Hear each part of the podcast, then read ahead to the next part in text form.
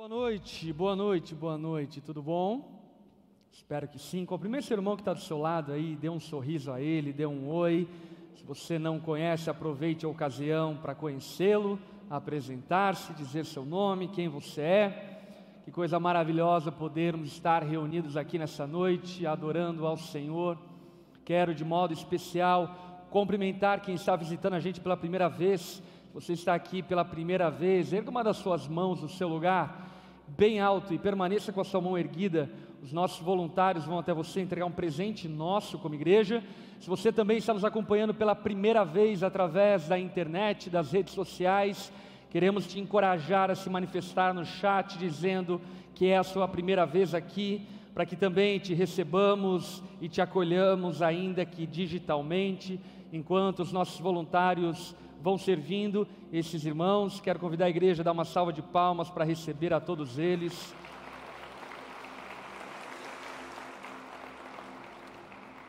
Glória a Deus, sejam todos muito bem-vindos. É um enorme privilégio tê-los aqui conosco nessa noite. Antes de meditarmos na palavra, quero reforçar que essa semana tem um encontro de mulheres na quinta-feira às 19 horas e 30 minutos, não, é 19 horas e 30 minutos de noite, tem um encontro das mulheres, portanto, você mulher está convocada a estar aqui junto com todas as outras mulheres reunidas para serem ministradas por Deus através da Lari, da Val, esposa do Douglas Gonçalves do Jesus e durante o período da tarde vai ter também um encontro com as mães.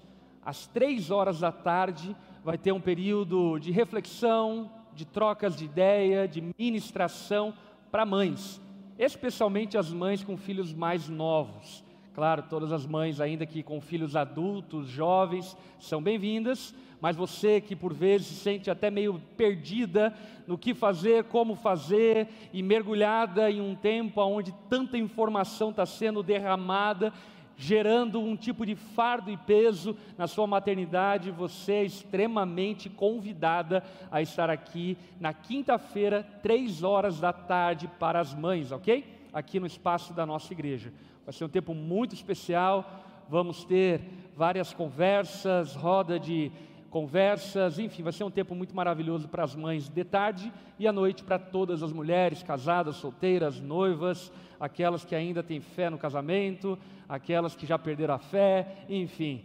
Venham, quinta-feira, 19h30, marido, ajuda tua esposa aí, amém?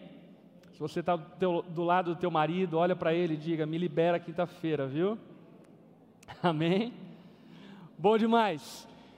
Quero convidar você a abrir a sua Bíblia no Evangelho segundo Marcos, no capítulo 3, no verso 1. Marcos, capítulo 3, verso 1. Essa é a última oposição levantada pelos fariseus, hipócritas e religiosos em relação a Jesus registrada por Marcos, para que eu e você saibamos o Jesus que é o contraponto da religião, o Jesus que vem desfazer essa palhaçada em nome de Deus que era vivida por muitos religiosos daqueles dias. E nesse último episódio, também num dia de sábado, Jesus faz algo muito pontual e os fariseus e religiosos reagem a essa ação de Jesus de uma maneira tal que nós percebemos o quanto Jesus dá valor à vida humana, dá valor às pessoas, e o quanto as religiões que manipulam as Escrituras, criam as suas próprias tradições e costumes, desprezam e subvertem a lei de Deus, usando das tradições para odiar as pessoas ao invés de amá-las. E portanto, eu creio de verdade que essa noite é uma noite de arrependimento, especialmente para aqueles que caminham com o Senhor Jesus. É uma noite, de certa forma, de chacoalhão para prestarmos atenção nos rumos que por vezes estamos tomando na nossa caminhada com Jesus e um alerta para que permaneçamos em uma fé simples, pura e genuína. E obviamente, eu creio também ser uma noite de salvação para tantos que foram vítimas de fardos religiosos que nada tem a ver com Jesus. Amém? Você crê dessa forma? Você está com sua Bíblia aberta? Acompanhe a leitura no texto a partir do verso 1. Em outra ocasião, Jesus entrou na sinagoga e notou que ali havia um homem com uma das mãos deformadas. Os inimigos de Jesus o observavam atentamente. Se ele curasse a mão do homem, planejavam acusá-lo, pois era sábado. Jesus disse ao homem com a mão deformada: Venha e fique diante de todos. Em seguida, voltou-se para os seus críticos e perguntou: o que a lei permite fazer no sábado? O bem ou o mal? Salvar uma vida ou destruí-la? Eles ficaram em silêncio. Jesus olhou para os que estavam ao seu redor, irado e muito triste. Irado e muito triste pelo coração endurecido deles. Então disse ao homem: estenda a mão. O homem estendeu a mão e ela foi restaurada. No mesmo instante, os fariseus saíram e se reuniram com os membros do partido de Herodes para tramar um modo de matá-lo, de matar Jesus. Essa história é chocante. E aplicando ao nosso contexto, ela acontece dentro de um ambiente religioso que nós poderíamos aplicar como sendo uma igreja. Um lugar onde as pessoas supostamente amam a Deus, observam a lei de Deus e deveriam amar o próximo. Mas esse ambiente aqui fica evidente estar poluído pelas tradições e costumes que arrastavam os homens para longe de Deus ao invés de aproximá-los, que levavam os homens a desobedecer a lei de Deus ao invés de obedecê-la. Eu e você precisamos compreender que Cristo decidiu amar a humanidade Deus amou o mundo de tal maneira que deu seu Filho unigênito para que todo aquele que nele crer não pereça, mas tenha a vida eterna. Deus deu valor à humanidade. Na parábola das coisas perdidas, isso fica muito evidente. A ovelha se perde e o pastor, quando a encontra, celebra a ovelha que se perdeu. A moeda se perde e a mulher, quando a encontra, celebra e talvez gasta mais dinheiro do que encontrou para celebrar a moeda que ela encontrou. O filho pródigo, quando retorna a casa, o pai celebra porque o filho voltou. As parábolas das coisas perdidas no Evangelho de Lucas, no capítulo 15, revela esse coração piedoso, generoso, bondoso, amoroso de Deus, que é a plataforma e o fundamento de toda a lei, Antigo e Novo Testamento. É o fundamento de toda a palavra. Toda a lei, resumida por Jesus, se resume em amar a Deus acima de todas as coisas e amar ao próximo como a si mesmo. Toda lei se resume em amar. Obviamente que um amor que não se alegra com a injustiça, mas se alegra com a verdade. obviamente com um amor que não procura os seus interesses, mas procura servir o outro, ainda que isso possa causar alguma espécie de escândalo ou desconforto temporário, porém, amor. E se existe algo que essa história nos mostra, é que os religiosos têm o hábito de odiar em nome de Deus, enquanto Deus ama, enquanto Deus se entrega, enquanto Deus se importa. Essa história fala-nos sobre o quanto a vida tem valor para o Senhor. Por isso, o título da mensagem que eu quero compartilhar com a igreja nessa noite, eu intitulei de Uma vida vale mais que o mundo inteiro. Uma vida vale mais que o mundo inteiro. Vamos orar. Baixa tua cabeça, fecha seus olhos, vamos conversar com o Senhor.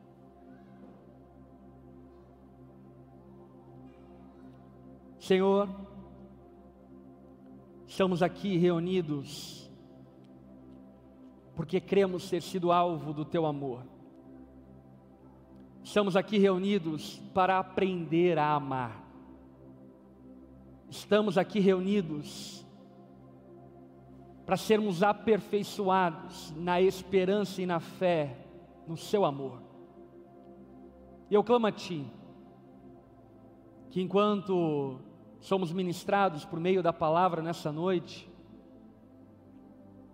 o Senhor revele o seu amor por cada um de nós, mas também confronte a nossa petulância religiosa por vezes, que usa das tradições e costumes não para amar, mas para odiar. Quebranta-nos, Senhor. Faça-nos uma igreja coerente com a sã doutrina, com a palavra, mas ao mesmo tempo dócil, amorosa e mansa. Faça-nos discípulos que preservam a verdade, mas que não nos falte amor que as pedras que por vezes carregamos sejam colocadas ao chão e que haja em nossa boca palavras de encorajamento, de salvação e esperança. Fala conosco nessa noite, Jesus. Espírito Santo de Deus, ilumina nosso entendimento, dá-nos clareza de tudo aquilo que vamos ouvir e nos encontre em nossas vergonhas. Nós oramos e nos colocamos diante do Senhor, em nome de Jesus. Amém e amém. Jesus, desde o capítulo 2, vinha consecutivamente sendo observado pelos religiosos do partido farisaico que se opunham a Jesus e tentavam encontrar a qualquer momento alguma falha nele, para que pudessem o acusá-lo e dessa forma difamando, pudessem sucumbir o ministério que ele estava exercendo. E de uma maneira muito terrível e astuta, nós observamos no verso 2 do capítulo que nós acabamos de ler, algo acerca dessa mentalidade doentia dos religiosos que fica latente.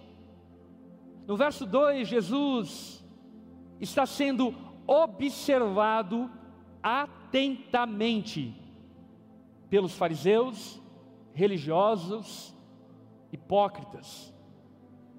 Perceba que a atenção deles não é uma atenção honrosa, como quem quer aprender. Não é uma atenção curiosa, como alguém que tem dúvidas. Não é uma atenção como, por exemplo, a atenção inclusive do fariseu Nicodemos, que tinha genuínos e sinceros questionamentos acerca do ensino de Jesus. Não. Era uma atenção patológica, doentia, obsessiva, que tornou a vida deles um grande Big Brother religioso, onde eles assinavam o canal exclusivo para ficar vendo 24 horas por dia as cenas de Jesus com seus discípulos para tentar encontrar alguma brecha para acusá-lo. E esse espírito religioso, ele é remontado ao longo de toda a história. É muito, eu diria, curioso o quanto os religiosos hipócritas têm a tendência de se despirem da missão da religião a qual eles professam, para tornar a vida deles uma obsessão em relação aos outros. E isso não era exclusividade de Jesus. Ao longo da história, nós vemos essa obsessão dos religiosos em muitos momentos da história. Mas também vemos essa obsessão ainda hoje. O que é curioso é que eles não descriam que Jesus poderia curar. Na verdade, possivelmente eles criam que Jesus podia curar, mas eles não se importavam com o fato de Jesus curar ou não, aliviar a dor daquele homem ou não. Eles não se importavam com isso, eles estavam importados apenas com seu status quo e com as suas tradições. Pouco importa a dor das pessoas, pouco importa o que elas estão sofrendo. Se Jesus se desviasse da linha, eles passavam a foice. E aí, é claro, que eu e você bem sabemos que Jesus nunca pecou e nenhum engano foi encontrado em sua boca. Jesus não passou dessa linha. Mas ao contrário de Jesus, nós tropeçamos nessa linha. Somos pecadores, falhamos e erramos. E diante dessa realidade, nós percebemos que o filho da escrava, como diria o apóstolo Paulo em Gálatas, sempre vai perseguir o filho da livre. E de maneira obsessiva, ele vai ser alvo das atenções. Escute o que eu estou te falando. Se você honesta e sinceramente quiser caminhar com Jesus, você vai atrair o olhar de religiosos hipócritas. Eu digo, não apenas à luz da palavra, mas à luz da minha própria experiência. É curioso o quanto tantas pessoas gastam e consomem a sua vida, por exemplo, tentando encontrar algum erro em mim para poder me acusar. Eu tenho alguns haters de plantão, e no qual eu observo, por exemplo, que todos os stories que eu posto nas redes sociais, eles estão vendo todos. Eu fico pensando, gente, não está casado não? Não tem esposa para cuidar, filho, igreja para cuidar? Mas essa é a mentalidade patológica do religioso. Ele torna a destruição dos outros o seu alvo de vida. O seu alvo não é glorificar a Deus. O seu alvo obsessivo e patológico é diminuir os outros. Esses fariseus viviam dessa forma, usando a lei de Deus como instrumento para odiar, ao invés como instrumento para amar. Meus irmãos, o resumo da lei de Deus, que inclusive eu disse anteriormente, é ame. Esse é o resumo da lei de Deus. Portanto, em tudo que nós fazemos, devemos amar, porque, como diria o apóstolo Paulo, o amor é o dom perfeito. E se não tivermos amor, de nada valerá. De nada valerá falar a língua dos anjos ou dos homens, De nada valerá os cultos, de nada valerá os louvores, de nada valerá os aplausos, de nada valerá as ofertas, se não tiver amor, seremos como um prato que retine e logo perde o seu som, logo se esvai no vazio da existência. A lei de Deus, ela é uma plataforma, ela é um motivo para que amemos não para que odiemos, mas esses a qual seguiam ferozmente Jesus, usavam da lei de Deus como forma de odiar e matar ao próximo. Insanidade, mas essa insanidade é mais frequente do que você pode imaginar.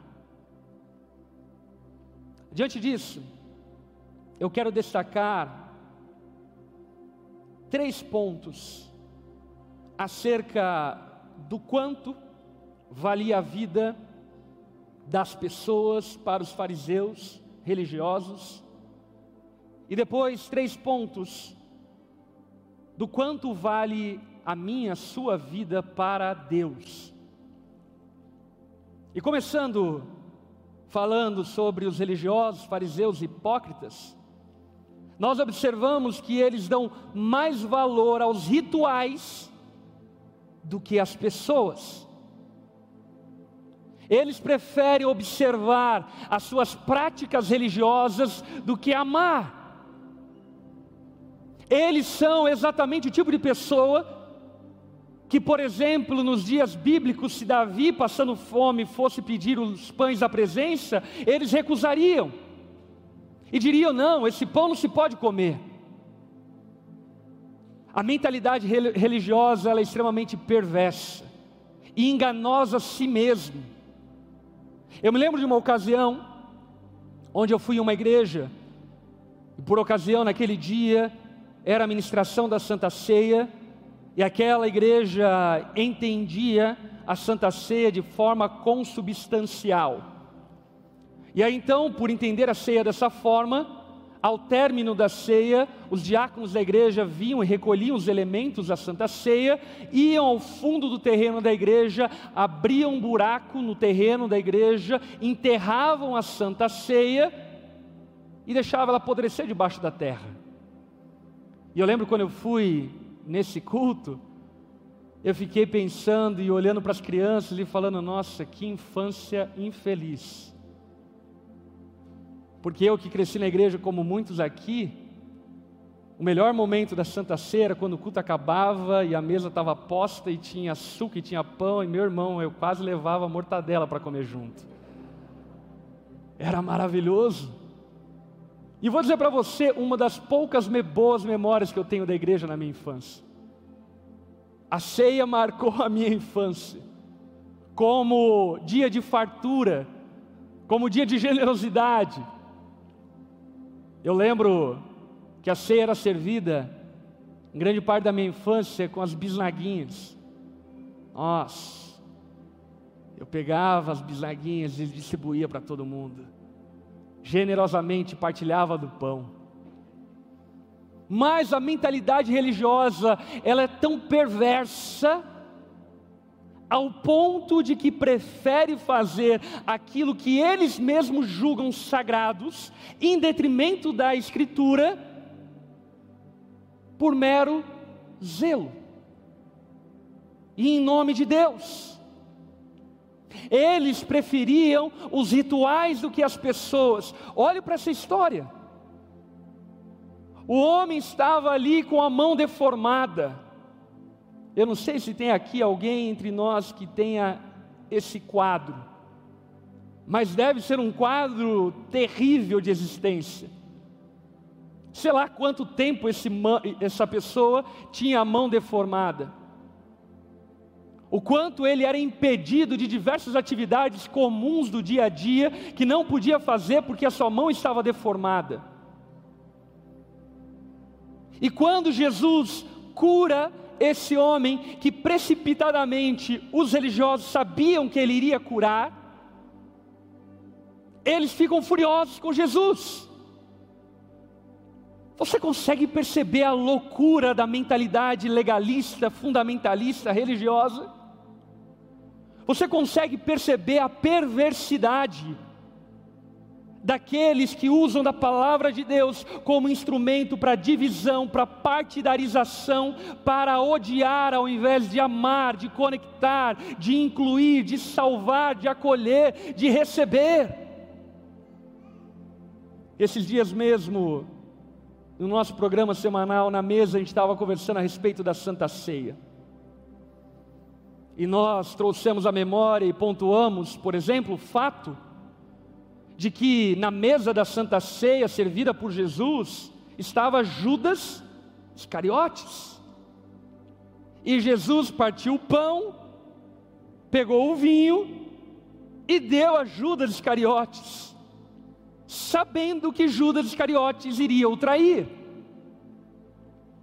Com aqui, obviamente, eu não quero ofender quem pensa a Santa Ceia de uma forma específica, porém, o que eu quero chamar a atenção é o quanto por vezes, em nome da palavra, nós não praticamos a palavra. Em nome de Deus, nós fazemos exatamente o que Deus não espera de nós. E tornamos-nos sem perceber pedras de tropeço para os outros, com estigmas, paradigmas, que nós mesmos criamos na mente.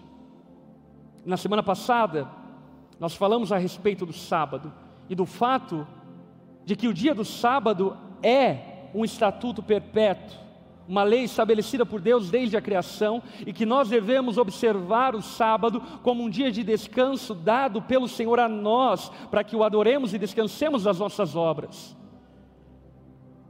Porém, os fariseus ampliaram a lei do sábado ao ponto de que na lei deles não se podia curar no sábado. Que loucura! Deus é a cura.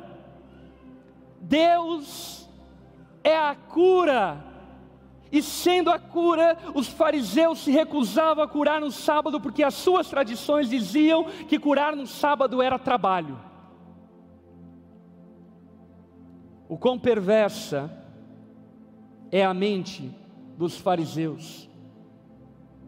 E, querendo observar os rituais, eles usam desses rituais para odiar as pessoas. Por exemplo, a respeito da lei do sábado do, do Talmud, no Talmud se diz que não pode se acender fogo no sábado. E isso não diz na lei de Deus, ok? Isso é lei dos judeus, dos fariseus. E por conta disso, quando eu estive em Jerusalém há dois anos atrás, no Shabat, no sábado, nós íamos ter um jantar com um rabino num rooftop de um prédio. Esse prédio era de uns oito andares. E pela lei judaica não se pode acender fogo no sábado, portanto eles entendem que a eletricidade é acender fogo e por isso não se pode subir de elevador no sábado. Ok, né?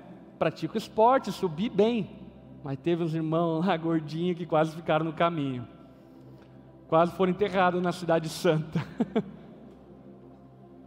Você está percebendo que enganação na mente. E como falei, isso não é exclusivo dos judeus. Pelo contrário, isso está tão vibrante e vivo nas igrejas dos nossos dias que eu tenho me assustado.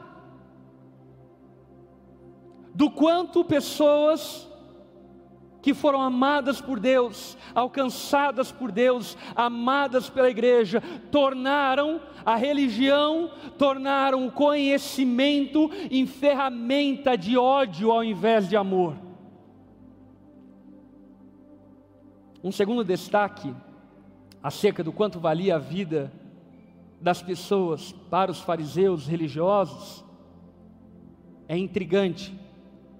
No verso 6, o fim desse trecho que nós lemos, a palavra diz que no mesmo instante os fariseus saíram e reuniram-se com os membros do partido de Herodes para tramar um modo de matá-lo.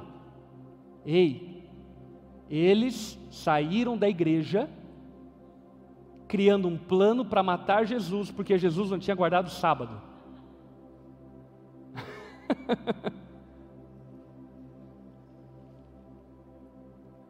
para eles, eles preferiam matar do que quebrar as suas tradições. Que loucura! Na lei não existe essas especificações técnicas do sábado, por exemplo, como os judeus propunham que tinha.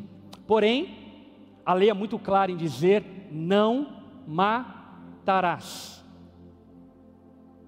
E inclusive o não matarás da lei, a palavra utilizada é não matará inocente. Sendo então Jesus o maior inocente de toda a terra, o puro, santo de Deus, que nunca pecou, que nunca cometeu mal algum, mas esses religiosos estavam tão obcecados em suas tradições que eles preferiam matar eles preferiam odiar, eles preferiam tirar a vida do que quebrar as suas tradições. Hoje mesmo eu postei um texto nas minhas redes sociais que eu estava meditando a respeito disso. E trazendo à memória, por exemplo, algumas pessoas que eu vi se achegando a Jesus, porque anteriormente muitas delas conviviam junto comigo na loucura da vida. E na loucura da vida havia amor, respeito, cumplicidade, parceria.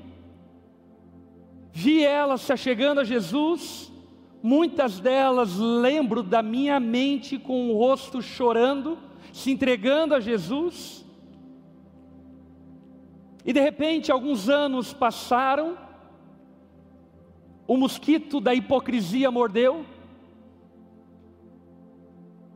e agora, estando em Jesus, preferem matar do que amar. Por conta do quê? Ah, por conta que vocês batizam por imersão, porque vocês batizam por aspersão, porque vocês não são reformados de sangue puro, porque vocês não falam tanto em línguas, e aí vão tendo todo tipo de revés religioso que vai despertando nas pessoas um ódio mortal, ao ponto de que elas preferem amar as suas tradições, mesmo que isso custe homicídio. Talvez você diga, pastor, eu acho meio exagerado falar que existem pessoas dentro da igreja que desejam matar.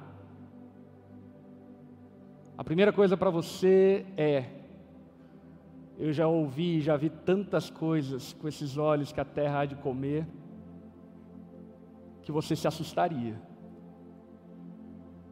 E segundo, é que por vezes falta coragem de matar fisicamente, mas emocionalmente, espiritualmente, afetuosamente, de tantas outras formas, os religiosos estão matando. Quantas igrejas perderam uma geração toda de filhos, porque diziam que era pecado usar calça? Quantas igrejas perderam uma geração toda de filhos, porque dizia que televisão era do diabo. Quantos pais perderam seus filhos, porque diziam: se seu filho furar a orelha, o diabo vai entrar pelo buraco.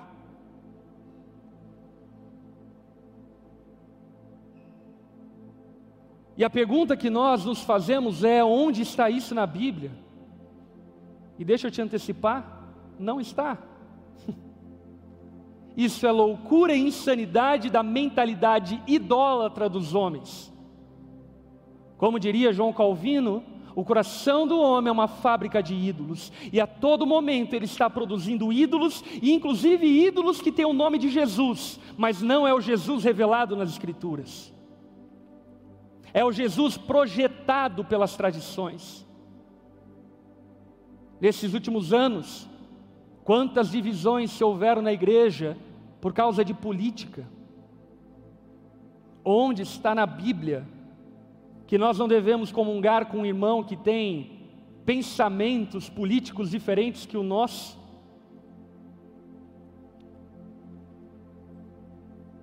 Na mesa de Jesus haviam zelotes, haviam judeus, haviam publicanos. Era uma diversidade louca de pensamento político. Mas o nome de Jesus está acima de todo o nome. Jesus é o ser unificador da sua igreja. Esses homens religiosos preferiam e preferem matar, ao invés de quebrarem as suas tradições. Algo extremamente perverso deles, e aqui eu vou para o terceiro ponto, é que no Evangelho Sinótico de Mateus, no capítulo 12, no verso 11, Mateus amplia a fala de Jesus, dizendo que Jesus, nesse episódio, respondeu: Se um de vocês tivesse uma ovelha e caísse num poço no sábado, não trabalhariam para tirá-la? Quanto mais vale uma pessoa que uma ovelha? Terceiro ponto que eu destaco aqui acerca do quanto vale a vida para os religiosos é: eles amavam mais um animal do que uma pessoa. Eles amavam mais um animal do que as pessoas.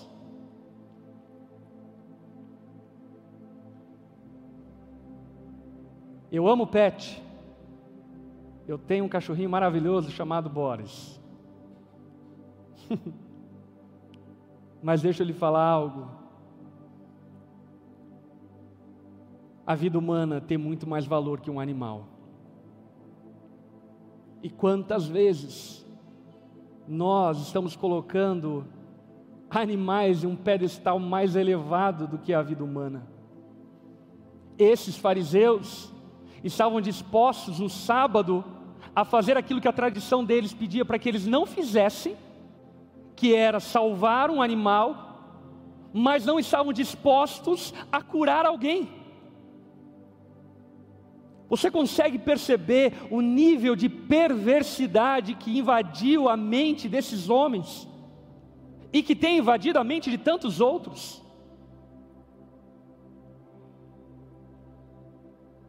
Não ame mais o culto do que o Deus que nós viemos adorar. Não ame mais a igreja do que as pessoas que pertencem a ela. Não ame mais a ceia do que o seu próximo que partilha da ceia. Não ame mais o batismo do que aqueles que estão nascendo de novo. Tome cuidado para não colocar as tradições, costumes, pedestais, interesses em um lugar mais elevado do que a vida humana, porque Jesus nos ensina exatamente o contrário. E a pergunta que eu me fiz ao meditar nesse texto é: por que esses fariseus, hipócritas e religiosos amavam mais a tradição do que as pessoas. Sabe por quê? Porque eles eram inseguros, invejosos, cobiçosos, amantes de si mesmo. Porque no fundo, por trás de todo religioso hipócrita, existe um menino inseguro, querendo ser aceito pelos outros.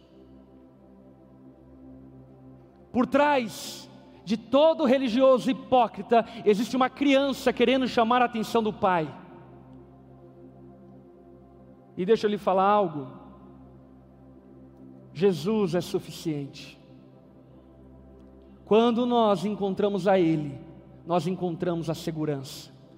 Quando nós encontramos a Ele, nós encontramos a aceitação. Quando nós encontramos a Ele, nós os despimos da necessidade da aprovação dos homens. Porque Jesus fala-nos que somos amados, porque o Deus Todo-Poderoso nos adota como filhos. Portanto, a mentalidade religiosa, na verdade, é exatamente o oposto do Evangelho.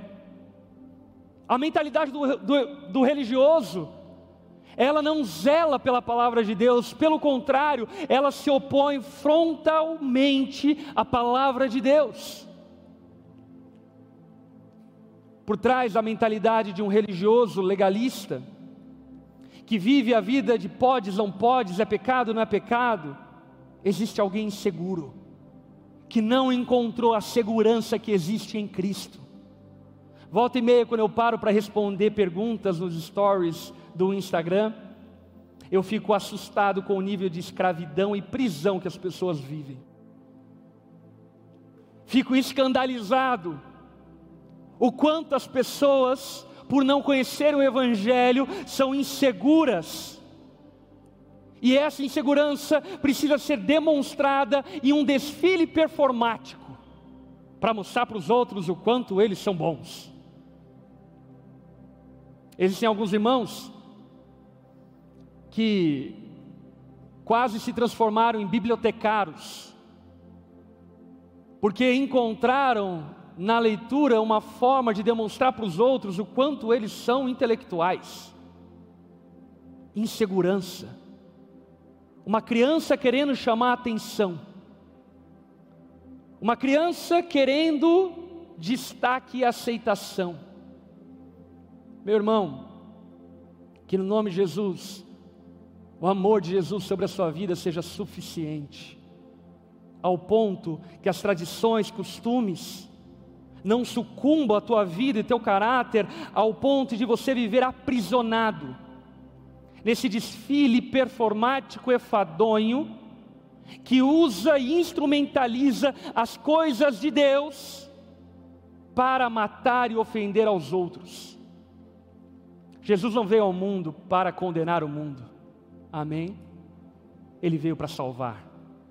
O mundo já está condenado. Ele veio para salvar. Nós não estamos aqui para condenar o mundo, nós estamos aqui para salvar o mundo. Nós estamos aqui com a mensagem da boa nova, a mensagem do Evangelho, a boa notícia que Deus se importou conosco e decidiu nos amar. O quanto valia a vida do próximo para os fariseus hipócritas religiosos? Valia muito menos do que o seu desfile performático. Quanto vale uma vida para Jesus? Uma vida para Jesus vale mais do que a sua reputação. Como igreja, nós vivemos ao longo de toda a nossa história em uma espécie de faroeste caboclo. é tiro de tudo quanto é lado já fui acusado de fundamentalista, ao mesmo tempo acusado de liberal, ao mesmo tempo acusado de imoral, ao mesmo tempo acusado de alguém legalista.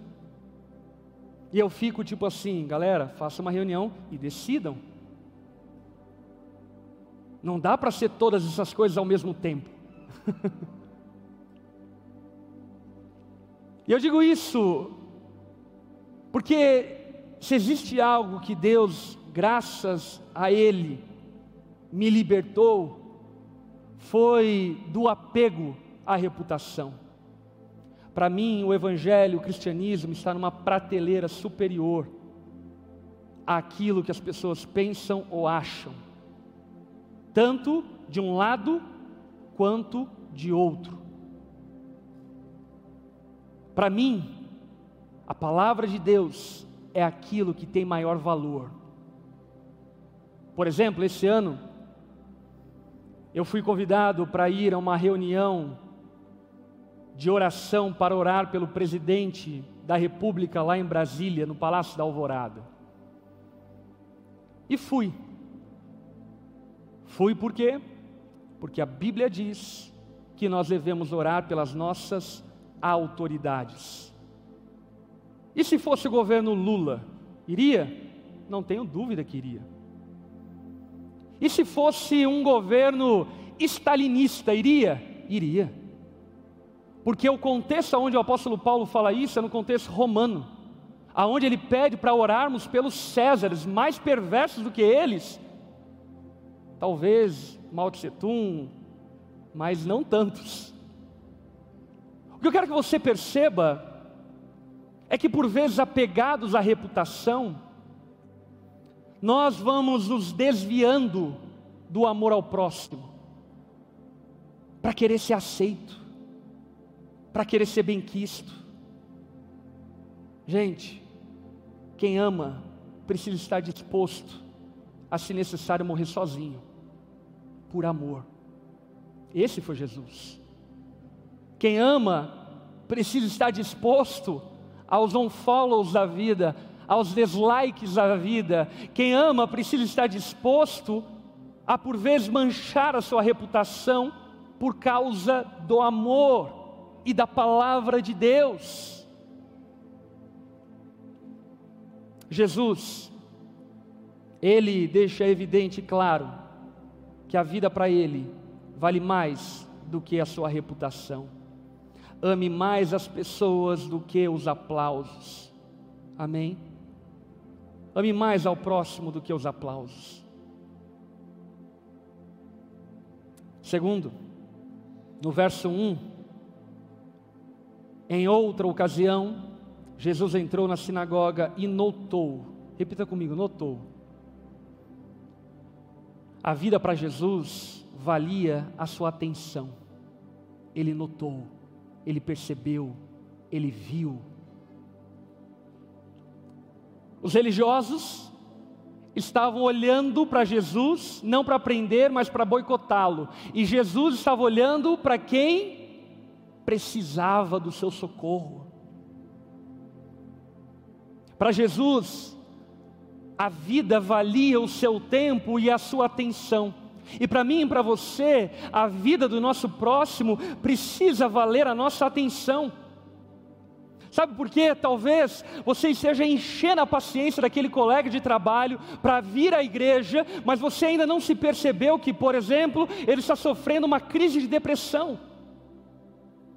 Talvez você está enchendo a paciência do seu pai para vir à igreja, mas você não percebeu a crise conjugal que ele está vivendo.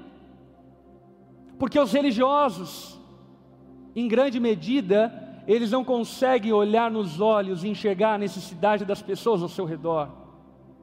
É certo que eu e você não vamos conseguir atender a todos, amém? Seja liberto disso. Porém, que pelo menos aqueles a qual estão ao nosso redor, que nós consigamos dar atenção e ver eles, perceber eles, saber o que eles estão passando e enfrentando a vida para Jesus valia a atenção dele, e que no nome de Jesus, a vida do seu próximo vala a sua atenção. Que você não viva tão distraído ao ponto de passar de largo de quem precisa de ajuda, a lá parábola do bom samaritano aonde um levita e um sacerdote, tomados pelos afazeres religiosos, estavam tão ocupados que não conseguiam dar atenção para quem estava precisando de socorro para quem estava precisando de ajuda. A vida para Jesus valia a sua atenção. E por fim, e talvez mais vibrante do que tudo, a vida para Jesus valia a sua vida. Ele deu a sua vida por resgate de muitos. Ninguém te amou, te ama ou te amará como Jesus te amou. Ele deu a sua vida por nós, ele se entregou por nós, ele perdeu para que nós ganhássemos, ele morreu para que nós vivêssemos, ele pereceu para que nós reinássemos com ele. A vida para Jesus valia a sua vida. E sabe, esse não é um convite exclusivo para Jesus, é um convite para todos nós. O que João 3,16 fala?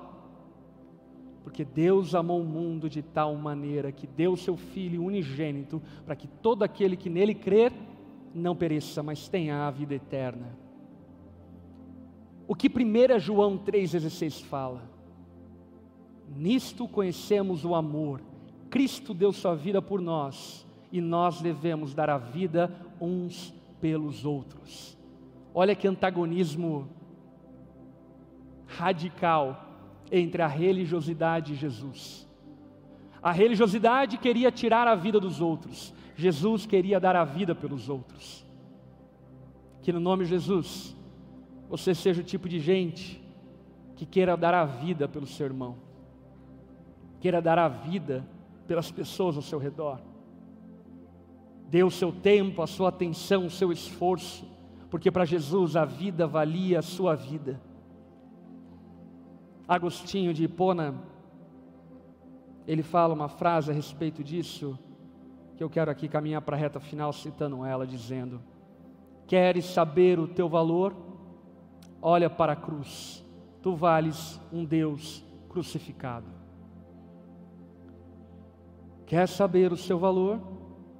Olhe para a cruz, tu vales um Deus crucificado um Deus que amou o pó, um Deus que se importou com o pó, um Deus que tem transformado pó em vasos de honra, um Deus que nos amou, um Deus que se importou conosco, um Deus que nos deu valor. E deixa eu lhe falar algo. Se teus estudos e a tua jornada de fé não tem te levado a amar mais os seus familiares, o seu próximo, os seus irmãos na fé, repense a sua fé. Repense a sua caminhada com Jesus. Porque provavelmente você está sendo vítima de você mesmo, projetando e criando um ídolo que nada tem a ver com Jesus e com a sua palavra.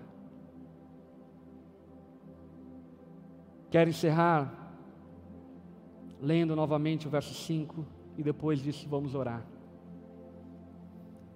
Jesus olhou para os que estavam ao seu redor, irado e muito triste. Irado e muito triste, pelo coração endurecido deles. Jesus ficou irado e muito triste, porque não deveria ser assim. A casa de Deus deveria ser casa de oração, casa de acolhimento, casa de conexão. A religião deveria ser a prática da piedade, do cuidado com o órfão, com a viúva, com o estrangeiro, não como motivo para dizer nós aqui, vocês lá não como razão para matar e ofender aos outros. A fé que Jesus nos deixou, a esperança, a convicção que Ele nos legou, deve levar-nos a amar a Deus acima de todas as coisas e amar ao próximo como a nós mesmos.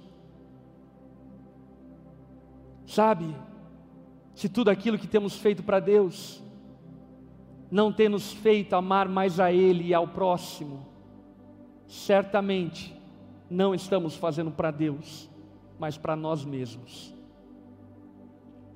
Jesus ficou irado e muito triste pelo coração endurecido deles.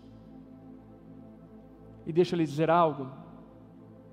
Talvez você seja essa pessoa que se tornou duro, duro, duro duro.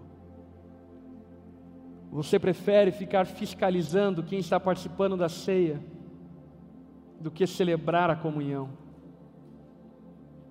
Talvez o teu coração se tornou tão duro ao ponto de que você vem para a igreja não para aprender a palavra, mas para avaliar aquilo que está sendo pregado, para ficar reparando nos irmãos, para depois ter uma roda de fofoca dizendo: Fulaninha já terminou com Fulano.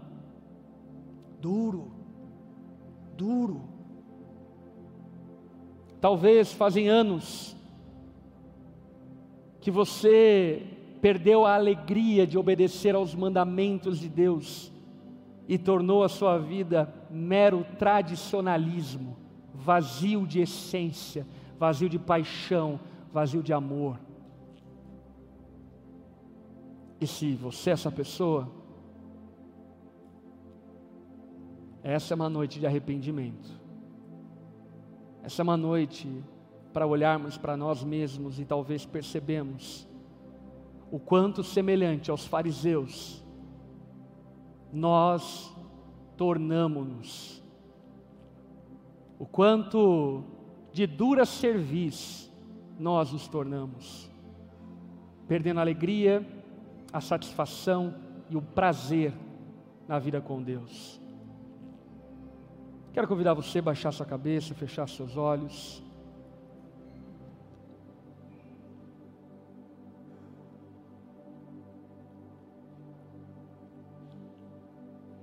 Eu creio que existem pessoas aqui entre nós que, ao ouvirem essa mensagem,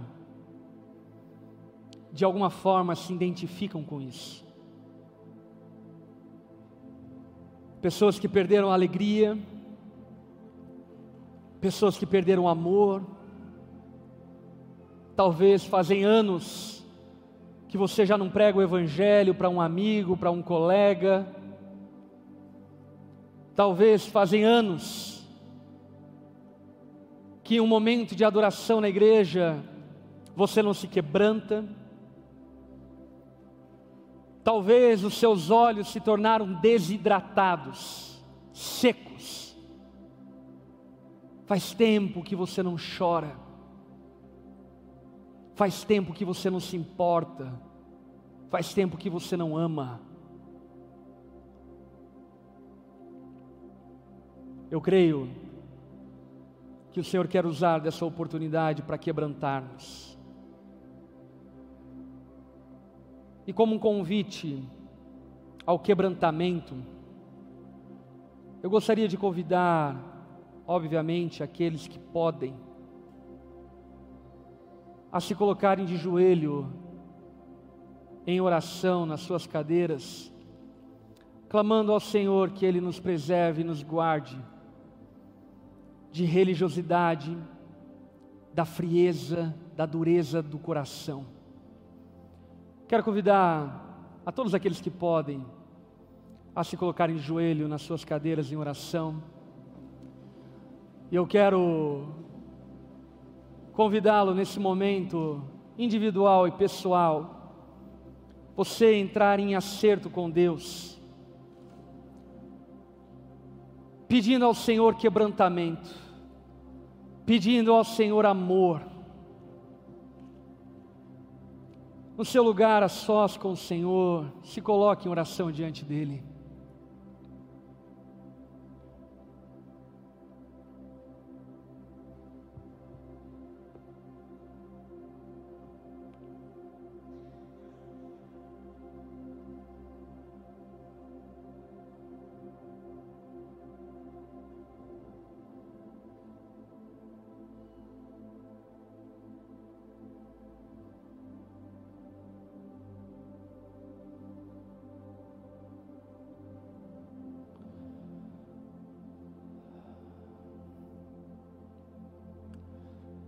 Senhor, quebranta-nos,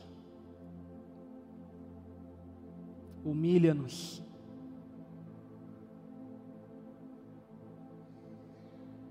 Queremos te conhecer.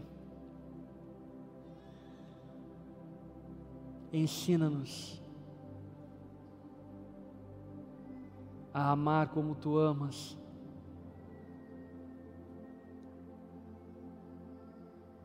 conceda-nos o dom do amor, livra-nos de uma religiosidade legalista e vazia.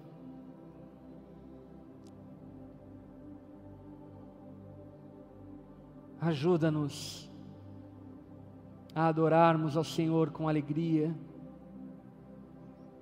a ofertarmos com satisfação, a pregarmos com prazer, a levantarmos as nossas mãos de maneira voluntária. Ajuda-nos a darmos atenção para as pessoas ao nosso redor. Não permita-nos que nós usemos da tua palavra como instrumento para ofender, machucar, matar as pessoas ao nosso redor. Jesus, purifica a sua igreja, purifica o nosso coração, devolva-nos o amor,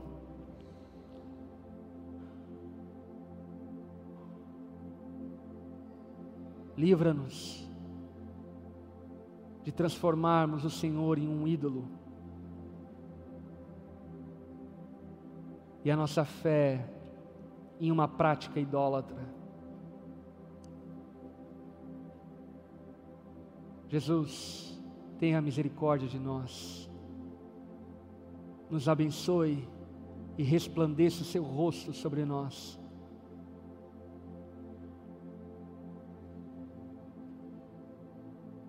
Nós clamamos por Sua misericórdia nessa noite.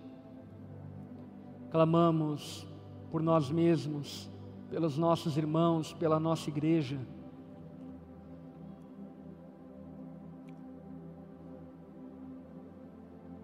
Não permita-nos substituirmos a tua palavra pelos nossos achismos e ideias. Nós queremos, ó Pai, te amar e amar as pessoas ao nosso redor. Faz isso em nós, por amor ao teu nome que nós oramos, Jesus. Amém e amém.